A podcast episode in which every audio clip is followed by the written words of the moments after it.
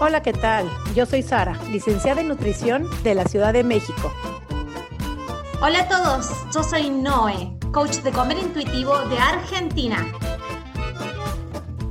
Y juntas hacemos coma y punto. Porque comer debería ser así de fácil. Coma, y, punto. Hola Noé, un domingo más de coma y punto. Feliz de estar aquí y cada vez con unas invitadas muy espectaculares, lo que las redes sociales nos permiten alcanzar. Tenemos una chilena ahora que está viviendo en Nueva York con nosotros, así es que cada vez tenemos invitados más espectaculares. ¿Cómo estás tú hoy, Noé? ¿Cómo te sientes? Muy bien, estoy re entusiasmada, de verdad, lo que este podcast nos está permitiendo hacer, la red que estamos creando, la información que le estamos transmitiendo a nuestro público, las personas cada vez están más confiando en que hay muchísimos profesionales con experiencia, con muchísima capacitación, que te pueden justificar y te pueden decir, calma, calma con el peso, calma con la comida, hay otra forma y recién ahora la estamos comunicando, entonces estoy muy feliz, no puedo pedir más. Padrísimo, tenemos aquí desde Chile, viviendo en Nueva York, a la doctora Denise Con. Feliz de que estés aquí con nosotros y gracias por aceptar estar aquí con nosotros. Denise, bienvenida. ¿Cómo estás? Eh, hola, muy bien, gracias. Muchas gracias por la invitación. Muy feliz de estar acá también. Bienvenida al espacio de Come y Punto. Y les quiero platicar un poquito de Denise. Denise es médico especialista en nutrición de NYU y es proveedora registrada de HACE, lo que es salud en todas las tallas. Tiene una certificación en lifestyle, lifestyle medicina por la Universidad de Harvard, alimentación intuitiva de Evelyn y Elise. Tiene también una certificación que es de mindfulness basada en la terapia cognitiva por la Universidad de Oxford y además es una Dialectic Behavioral Therapy de Marshall Linean y es aceptada de, la terapia de Ruth Harris. Tiene una cantidad de certificaciones, ahorita tú te presentas, das todos tus este, títulos y es súper jovencita, ¿no? No crean que, vaya, que estamos hablando aquí de una señora grande, es una chica bien jovencita con muchísimas certificaciones médica, eh, especializada en nutrición, con ganas de transmitir su mensaje, con ganas de llevar este mensaje a cada rincón y feliz de que te tengamos aquí en Comi Punto. Así es que, Denise, bienvenida y preséntate, por favor, cómo llegas acá, qué te ha hecho en tu camino de vida llegar hasta donde estás el día de hoy. Por supuesto, ha sido un camino con varias curvas entre medio. Eh, yo estudié medicina y mm, bueno, en Chile existe la especialidad de nutrición, nosotros le decimos nutrióloga, que creo que eso es nutricionista en el resto de Latinoamérica. No, en México también es nutrióloga. pero médico que se especializa en nutrición. Es, no es médico, somos nada más, es como la carrera de nutrición y salen como el certificado de nutrióloga y ya. Así sí, es, que eso en, Chile, sí, eso en Chile es nutricionista y nutrióloga ah, es, eh, o nutriólogo es médico que se especializa en nutrición. Ah, mira, interesantísimo siempre conocer rinconcitos del mundo diferentes. sí, pero no es una especialidad muy eh, típica, no es la clásica especialidad que uno le muestran en la carrera. Generalmente muestran pediatría, cirugía, como ese tipo de especialidades. Entonces, nunca lo tuve muy presente como una opción. Yo salí de la carrera queriendo ser em, anestesista, hacer la especialidad de anestesia y salí de la carrera y quería tomarme un año para mí, porque la carrera fueron siete años muy intensos. Y en ese año trabajé en un servicio de urgencias eh, haciendo turnos, no sé cómo le dicen ustedes, guardias, donde uno hace 12 o 24 horas seguidas y en la noche y, me di cuenta que no quería ese, ese tipo de vida de pasar la noche en el hospital, ¿no? Y ahí, tuve una crisis de entonces, ¿qué hago? Porque siempre quise anestesia. Y... Em, entre medio de esto, no sé cómo llegué a que NYU tenía este eh, programa de nutrición y ahí dije, ok, si hago la especialidad de nutrición, no la quiero hacer en Chile, era por un tema también de que sentía que en Chile se juzgaba mucho a los veganos y vegetarianos. Yo no soy ni vegana ni vegetariana, pero sentía que había que lo juzgaban mucho. Con, como con un valor moral de cómo puede ser que comas así, cómo puede ser que hagas que tu hijo no coma carne, lo necesita, y juzgaban mucho a la gente y em, no quería eso. Y en NYU tenía este programa y dije, ok, vamos a ver. La verdad, no pensé que fuera a resultar en un momento, dije, NYU es la universidad de Estados Unidos que tiene la tasa de aceptación más baja.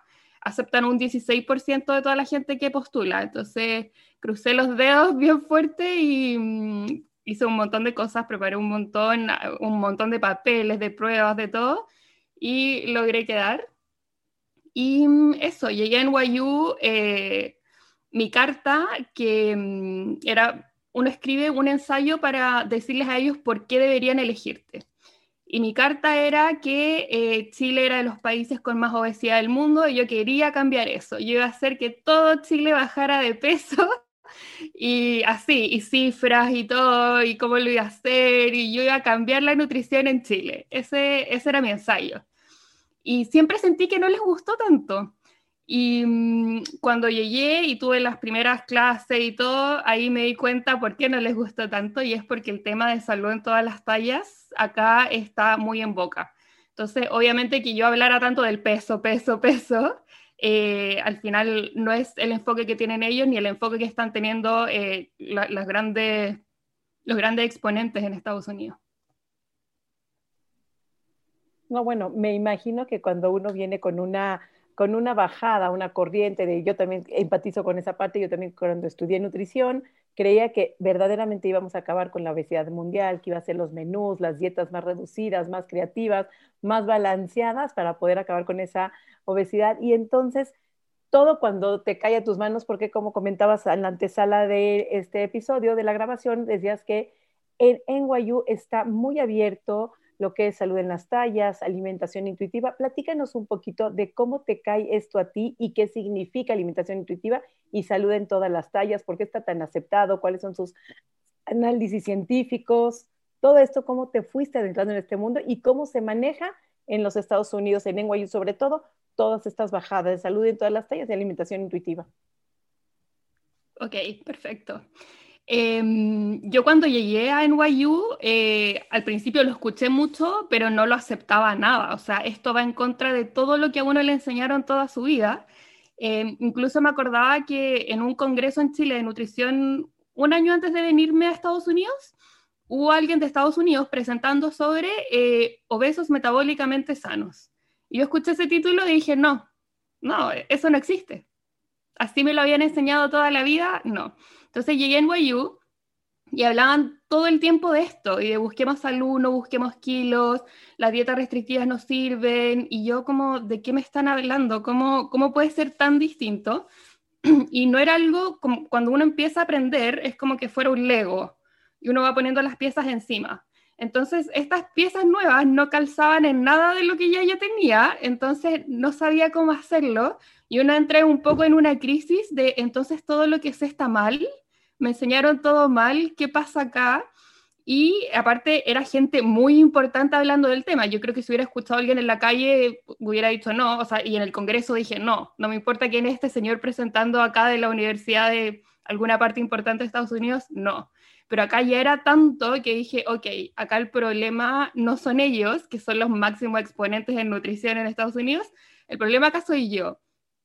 Y eh, me puse a leer mucho, mucho de los estudios, y ahí me di cuenta que, claro, que tenía que desarmar este Lego mío, porque estaba todo eh, fundado en muchos prejuicios y mucha discriminación y sin evidencia científica que era lo que yo asumía que había. Yo asumía que el IMC tenía un montón de evidencia científica y por eso lo usábamos como lo usábamos. Además me hice la pregunta de, ok, esto en verdad tal vez lo tomaron por algo nada que ver y se usa porque se sigue usando desde ese momento. Pero ahí uno empieza a cuestionarse todo. Y em, después de leer la evidencia científica salud en todas las tallas, ahí dije, ok, ¿por qué no se habla más de esto? porque yo nunca escuché esto en la carrera de medicina y, al final también uno se da cuenta del daño que le hace a los pacientes usando la visión más tradicional.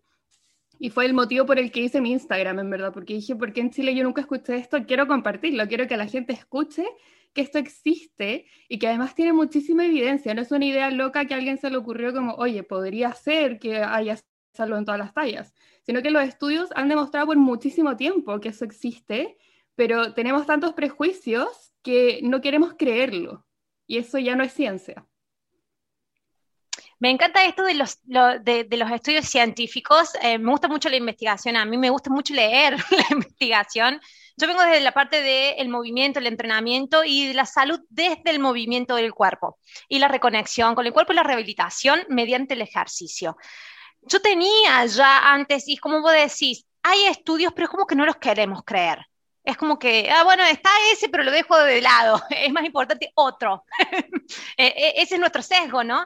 Em, hay estudios, y yo ya lo, estaba familiarizada con estudios. Yo también cursé una especialización de bariatría en la carrera de kinesiología y fisioterapia.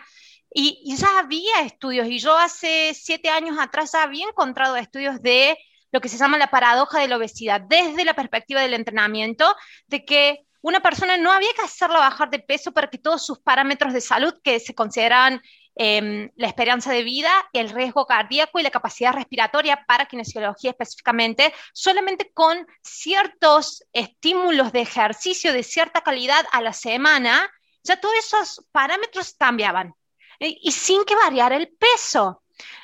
Teniendo en cuenta eso y los estudios científicos, y hoy entendiendo lo que es salud en todas las tallas, si se lo tuvieras que explicar a una persona, como si se lo explicaras a alguien que tiene cinco años, porque realmente tenemos que volver a deconstruir todo y volver a enseñarnos a nosotros mismos otro paradigma, que es como empezar de nuevo desde cinco años el jardín. Si se lo tuvieras que explicar a alguien, a nuestro público, Denise, ¿cómo le explicarías a alguien desde la manera más simple salud en todas las tallas? Espero no haberte complicado con la pregunta. No, no, no. Eh, a mí me gusta explicarlo basándome en un video que hicieron desde Hayes que se llama La ciencia de los poodles. Está en mi Instagram por si lo quieren ver, es muy bueno. Eh, se trata de que nos imaginemos un mundo en que no existen los humanos, sino que los perros serían eh, el último eslabón de la evolución. Entonces los perros están como a cargo de todo, como lo que seríamos los humanos ahora. Y eh, llegaron los poodles un día y dijeron, ok, vamos a ver cuánto tenemos que medir y cuánto tenemos que pesar cuando estamos sanos. Entonces midieron y pesaron un montón de poodles y calcularon todo y dijeron, ok, esto es lo que tenemos que pesar y lo publican como lo que tiene que medir y pesar un perro. No solo un poodle, ojo, un perro. Entonces, llegaba un eh, San Bernardo, no sé qué razas usan ustedes de perro, pero San Bernardo es un perro gigante. Y eh, le decían, oye, eres demasiado grande, te sales de esta escala, esto está mal, tú ya no eres sano. No, no, no, dieta, dieta, dieta, dieta. Llega un chihuahua y le dicen, ¿por qué, eres tan chico? Y, las patas chicas y qué raro, y no, comer, tienes que comer, comer, comer, porque tienes que crecer más. Ese, este porte se sale de nuestra escala. Y em, al final mantienen a todos los perros grandes a dieta tratando de ser un poodle, cuando un San Bernardo jamás va a lograr ser un poodle. Aunque no coma nada, no lo va a lograr. Y un chihuahua jamás va a lograr, por mucho que coma, crecer y llegar a parecerse a un poodle pero esta eh, es la ciencia de los pools y se trata de que eh, nosotros hicimos algo bastante parecido, porque el IMC se hizo en una población belga y se validó en poblaciones extremadamente similares. Eh, son puras poblaciones blancas y una población japonesa, que los, los, asiáticos incluso llevan mucho tiempo peleando que sus puntos de corte del IMC no deberían ser los universales.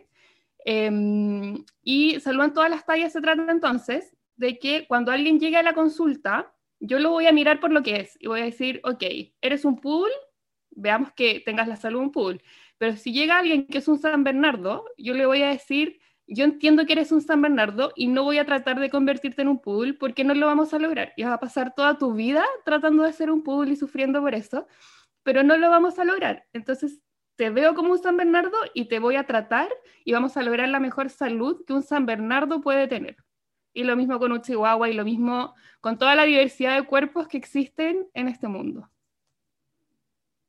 Qué hermosa manera de explicarlo, porque en, por todos estos años, como tú dices, teníamos que, llevamos como creyendo con esas creencias, entonces tenemos que decodificar todo nuestro pensamiento y cuesta trabajo. No es fácil entenderlo, porque yo creo que en tu proceso, cuando empezaste a oír alimentación intuitiva, salud en todas las tallas, viniendo de la bajada de medicina, fue como así en la cabeza, que es que todos en este momento, sobre todo en América Latina, que esté entrando, aunque tú nos dices que en, Guayú ya está, todo el mundo habla de eso, lo cual me da mucha esperanza, me da mucha felicidad, que ya está siendo muy hablado porque pues finalmente América Latina viene tomando todo lo que Estados Unidos nos, nos va dictando, nos va marcando y está entrando y está entrando como con una lógica de Tetris, ¿no? Que todo va entrando así perfecto. ¿Cómo se manejan allá alimentación intuitiva? ¿Cómo es recibido en Estados Unidos? ¿Y cómo se está manejando la medicina bajo estas dos corrientes? Platícanos un poquito, Denise. Ya. Eh, alimentación intuitiva se usa muchísimo. Hay mucha gente certificada en Estados Unidos. Es algo muy común. Conozco un montón de gente que hizo la certificación, que hay varias certificaciones, pero la original es la de Evelyn y Elise, que eh, son las que lo crearon hace 25 años, fueron las primeras en publicarlo.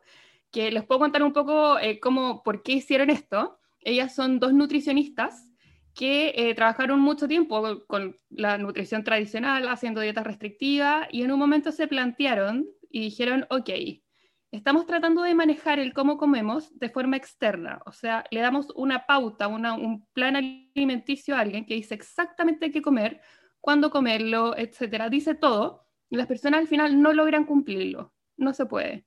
Después, si no, eh, le damos medicamentos para tratar de disminuir el apetito, etcétera, eso tampoco está funcionando. Cirugías, ok, funcionan un tiempo, pero después la gran mayoría no funciona. Entonces, estamos tratando de modificar nuestra hambre, nuestra saciedad, el cómo comemos en general de forma externa, con algo externo que nos esté dictando qué comer, cómo comer.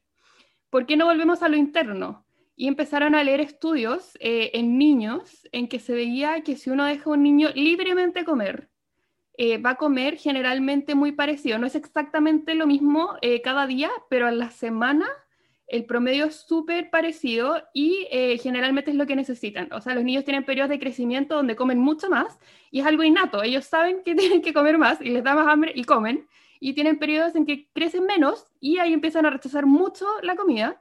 Y eso se estudió y, y se dijo como, ¿por qué si los niños tienen esto, nosotros los adultos no lo tenemos? Por qué lo perdemos, en qué momento lo perdemos, y ahí ellas llegaron a todo eh, este plan teórico que habla de la cultura de dietas, que nos hace al final apagar estas señales de hambre y saciedad y tratar de regirnos por algo externo, que generalmente es un plan alimenticio. Pues fíjense qué interesante, hace 25 años, ¿cuánto tiempo llevan estos estudios siendo tapados, eh, no publicados, porque además no tienen tres, cuatro estudios científicos, o sea, tienen cientos de estudios científicos que validan estas teorías, pero hace 25 años, ¿cuántos kilos se hubieran ahorrado? Y siempre lo decimos en este podcast, ¿cuántos kilos se hubieran ahorrado si no empezaran la primer dieta? Ahora, Denise, me gustaría como médica que nos expliques a toda la audiencia, quien te esté escuchando, cómo demonios o cómo podemos entender que puede haber salud en todas las tallas independientemente de que entendemos que hay razas, que hay forma de cuerpo, cuando tenemos en nuestra cabeza, que claro, que la, y voy a poner la palabra obesidad entre comillas, que la obesidad es lo peor que le puede pasar a la persona, que no hay salud, que se elevan los triglicéridos, que puede generar diabetes. ¿Cómo se relaciona esta parte de, eh, de la salud en la forma y en el tamaño de cuerpo que cada, una, cada persona tenga? ¿Cómo lo podemos justificar como médicos para todas esas personas que vienen de totalmente otra corriente y que cuesta trabajo entender, o muchas veces me pasa, digo, ok, sí, como bonito, eh, como eh, escucho las señales de hambre, pero quisiera bajar tantito, pero por lo menos cinco kilitos más, ¿no? O sea, como que esa búsqueda incansable de bajar de peso. No solo eso, Sari, disculpa que te interrumpa, sino de que hoy en Latinoamérica todavía es mensajes, eh, Sari y yo recibimos muchos mensajes de esto de que, es, pero fui al médico y lo primero que me dijo es que tengo que bajar de peso, no importa el diagnóstico que sea. Si es dolor de rodilla, si es una diabetes, si es una hipertensión, sea lo que sea. Hemos visto publicado por ahí estas cosas para, eh, digamos, eh, patologías de la visión. Y era, bueno, por las dudas, bajate de peso también. Ovario poliquístico, esa angustia, claro. Todo. Entonces, la persona cuando un médico el peso, digamos, que tiene la profesión y la bata blanca y el diagnóstico que viene desde el médico. Y que me dice, pero fui a tres médicos diferentes. a tres médicos diferentes y los tres me dijeron que necesito bajar de peso para poder tener salud. ¿Cómo haces? porque yo quiero que le comuniques como médico que sos al público que nos está escuchando, porque las personas se angustian y yo creo de que esa angustia, y vos ya lo sabes por estudios también, ese estrés por la angustia de que están enfermos por el kilo que tienen, termina influyendo en los factores de salubridad, en todos los parámetros de salubridad, solamente por un estrés emocional y psicológico de considerarse la persona enferma. Coméntanos un poquito eso. esto es un gran tema. Eh, creo que lo primero que hay que entender es que eh, no hay ninguna enfermedad que sea exclusiva de un IMC en sobrepeso o IMC en rango de obesidad. Ninguna. Nos han hecho creer que sí, pero no. ¿Existe más asociación? Sí, pero todos tenemos más asociación a distintas enfermedades según nuestra genética. Eso está demostrado en todas partes. Creo que el problema de que los médicos eh, le echemos la culpa a la obesidad todo viene más de cómo nos enseñan. Eh, la carrera de medicina en general es extremadamente estigmatizante para la gente eh, en cuerpos más grandes.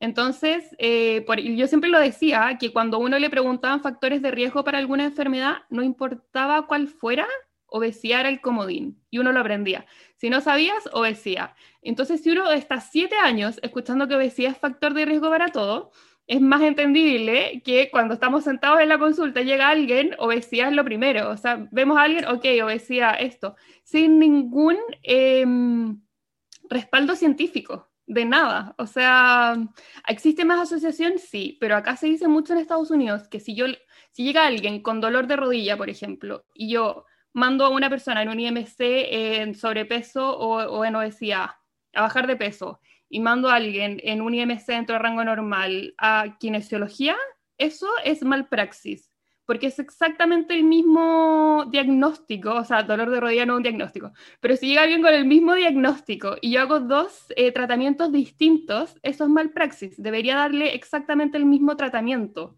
El peso no debería influir tanto, y si quiero que, eh, no sé, si lo voy a mandar a bajar de peso igual, por ejemplo, debería ser algo adicional, pero no debería ser en vez del tratamiento que le estoy dando a todo el resto de las personas. Eso es discriminación por peso. Eso es un trato distinto por cómo se ve la persona que está al frente mío. Quiero ahí hacerte una aclaración para los que me están escuchando y que nunca puedes responder bien este eh, mensaje en general y te voy a agarrar lo que acabas de decir. Yo soy kinesióloga y los kinesiólogos por lo general entendemos de que no hay forma de mitigar un dolor corporal, si es mío, articular, inflamatorio, bajando de peso. Lo sabemos. Pero en el RP, cuando nos llega al consultorio y nos llegaban, era bajar de peso. ¿Viste? El, médico es como que se toma el atrevimiento ya de poner el tratamiento en el RP. bajar de peso. Y voy a hacer esta, eh, eh, esta comparación, va a ser burda, pero te va a dar a entender el funcionamiento del cuerpo y el poder que tenemos en el cuerpo independientemente del peso. Independientemente del peso, nuestro cuerpo es una maquinaria que está preparada para generar muchísimas cosas y por eso cuando nos centramos en el peso perdemos todo lo otro. Si el peso generara el dolor, si es osteomioarticular de la especialización para rehabilitación kinésica, no podrías a ninguno tener, levantando peso en un gimnasio, a ningún deportista de élite haciendo ningún deporte de élite, aguantando un sprint, aguantando levantar alterofilia no habría esas disciplinas porque el cuerpo se enfermaría. Si el cuerpo se enferma por el peso, esas disciplinas no existirían. ¿Se, dan cuenta de esto que es simple? No sé si lo, habían podido ver alguna vez. Mm. Las disciplinas de élite tienen tanto potencia y, y carga cinética por el peso y la agilidad y la velocidad que implican, que si el peso enfermara el cuerpo, esas disciplinas no existirían. Es más, los deportistas de élite serían enfermos porque está el cuerpo em, relacionándose constantemente en el entrenamiento con cargas. Entonces, si lo pueden ver desde ese lado, todos los deportistas de élite, si fuera por el peso corporal, si fuera, si fuera por la carga que tienen que levantar, si fuera por la carga que tienen que desarrollar para una especialidad eh, deportiva, todos estarían enfermos. Solamente eso. Qué interesante ese punto, no, no lo había pensado, la verdad. Sí. No, bueno, me tienen con el corazón oprimido de escucharte decir que la obesidad era como el comodín. Y claro, cuando hablábamos de hipertensión, no, pues sí, la obesidad. Y hablábamos de diabetes, y no, pues sí. Y hablamos de triglicéridos y la obesidad.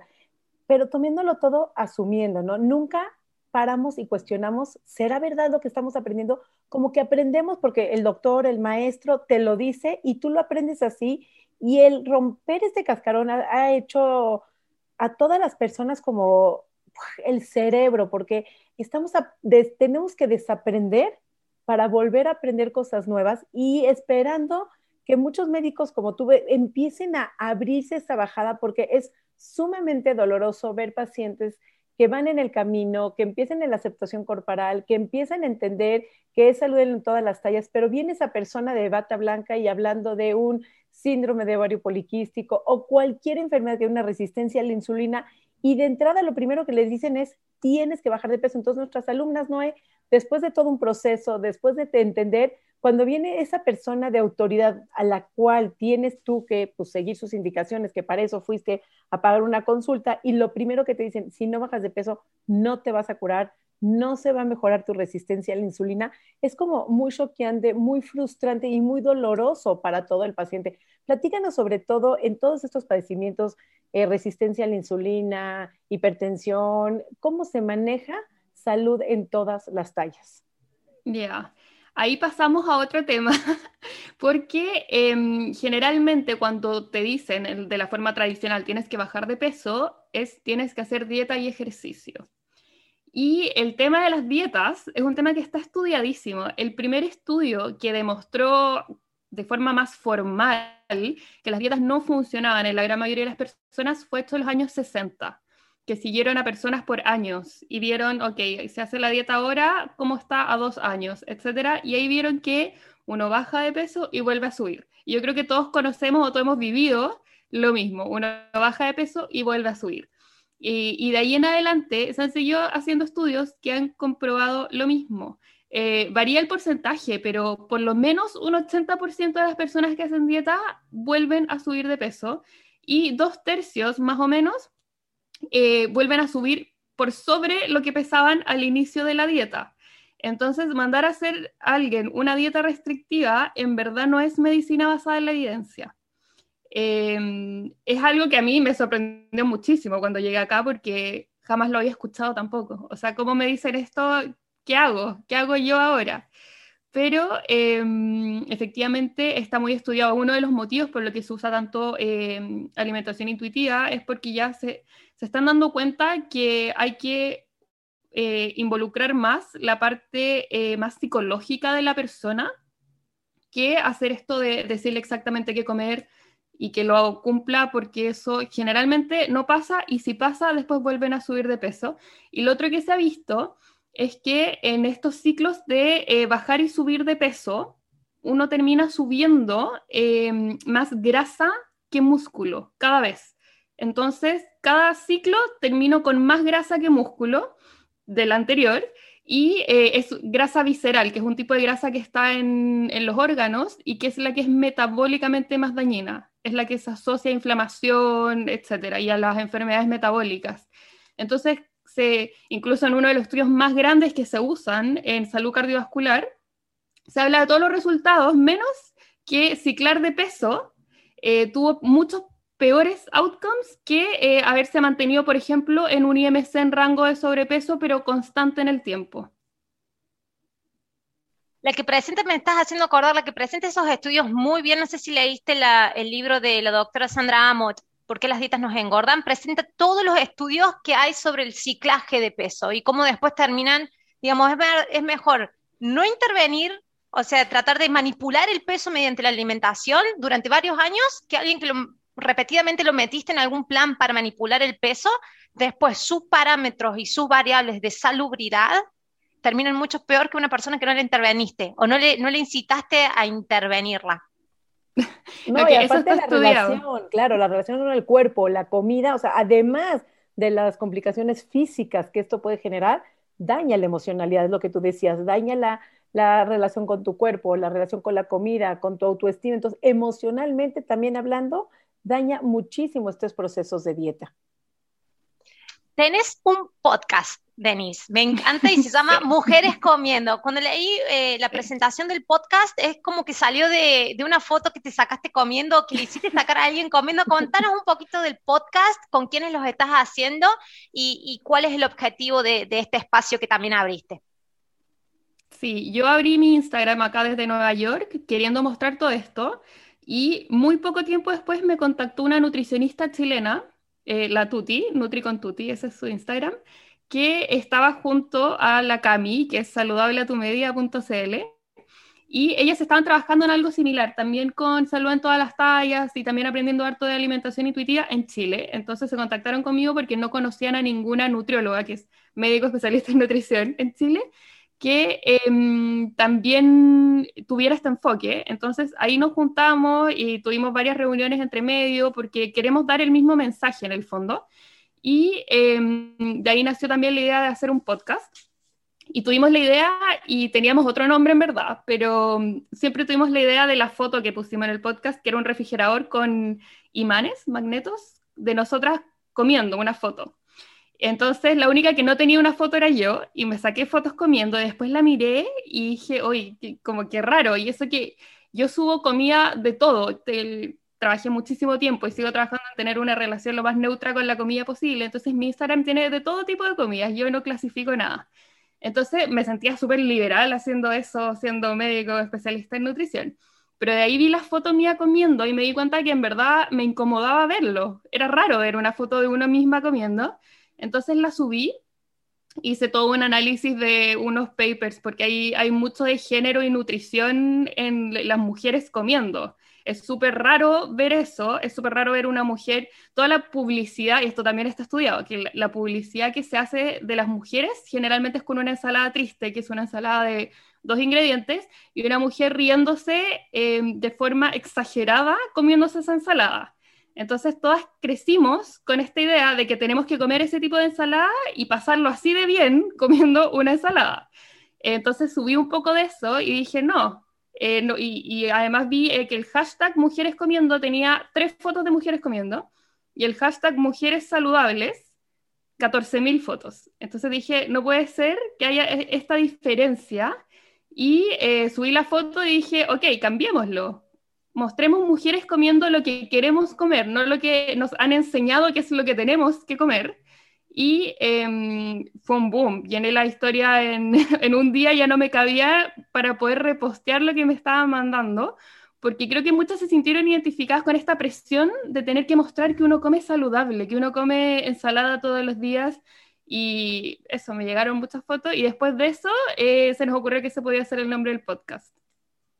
Claro, porque la mujer no debería de comer, la mujer, eh, sobre todo la presión hacia la mujer, digo, el hombre también ha metido en esa presión, no, excluimos el sufrimiento y el estigma que tiene el hombre, pero en la mujer está mucho más marcado eso que decías tú de la ensalada y sobre todo sin aderezo, con dos ingredientes, porque aparte el aderezo tiene grasa.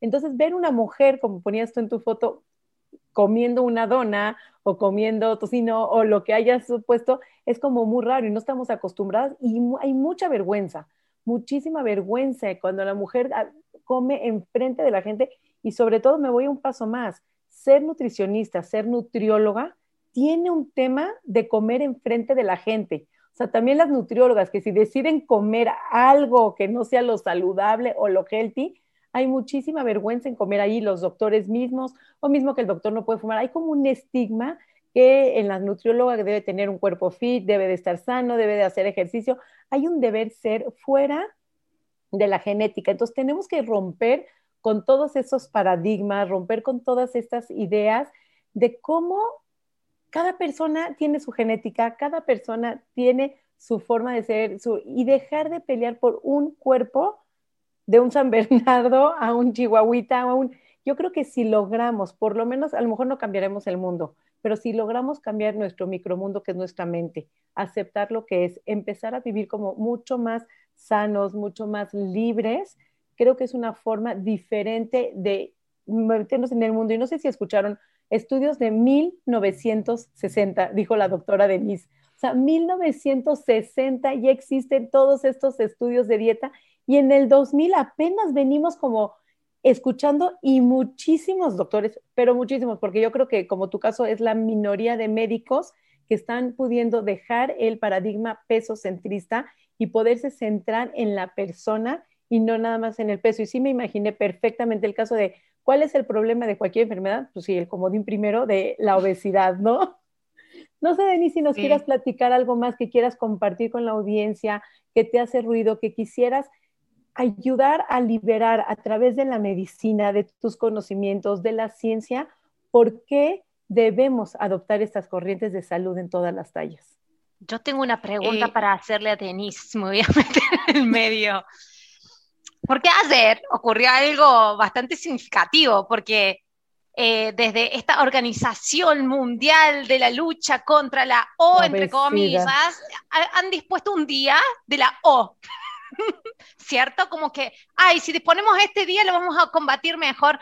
Y, y todos los que sustancian financieramente este día no tienen interés en la salud de las personas. Eso está mucho más que claro, pero lo que terminan haciendo es implantar un terror en la población. Eso no ayuda para nada. Pero en verdad, es terrorismo digital, de terrorismo informativo lo que implantan. Si querés hablar de eso, me encantaría. hashtag sin estigma, ¿eh? La O, pero hashtag sin estigma. Sin estigma y la O entre, entre comillas. Y O, ni la palabra vamos a decir. Sí, el hashtag lo encontré ya insólito y el video que subieron peor.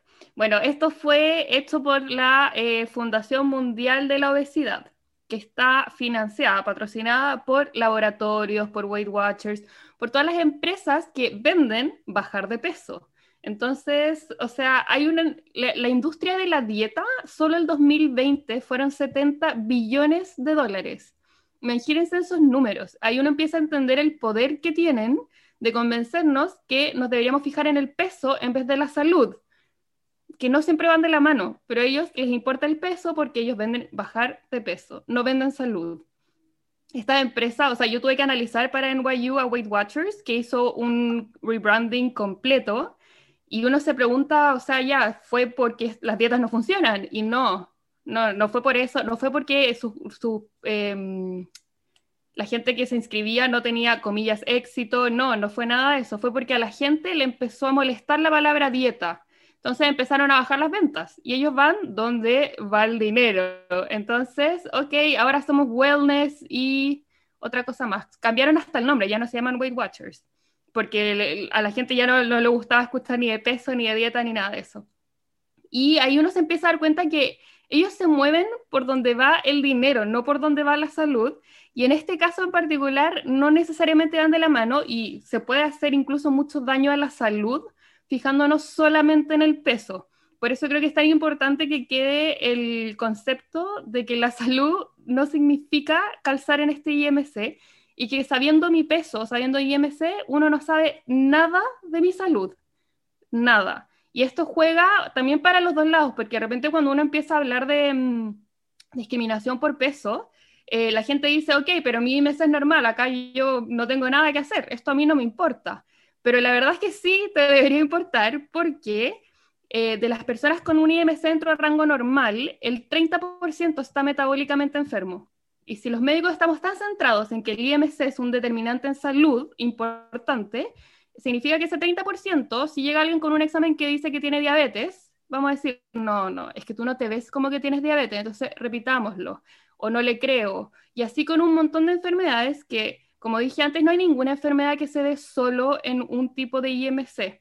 Entonces, estamos diagnosticando o menos a una parte de la población, que es esa, y que además tampoco va tanto al médico porque no, porque si yo estoy sano, o sea, mírame, puedes verme y ver completamente que estoy sano, y eso no es así. Entonces se ha visto que mm, podría afectar muchísimo la salud de eh, estas personas. Lo que dije antes de la grasa visceral, la que está en los órganos, se ha medido que las personas con un IMC dentro de rango, pero que tienen alta ese tipo de grasa, tienen mayor mortalidad que alguien con un IMC alto con ese mismo porcentaje de grasa visceral.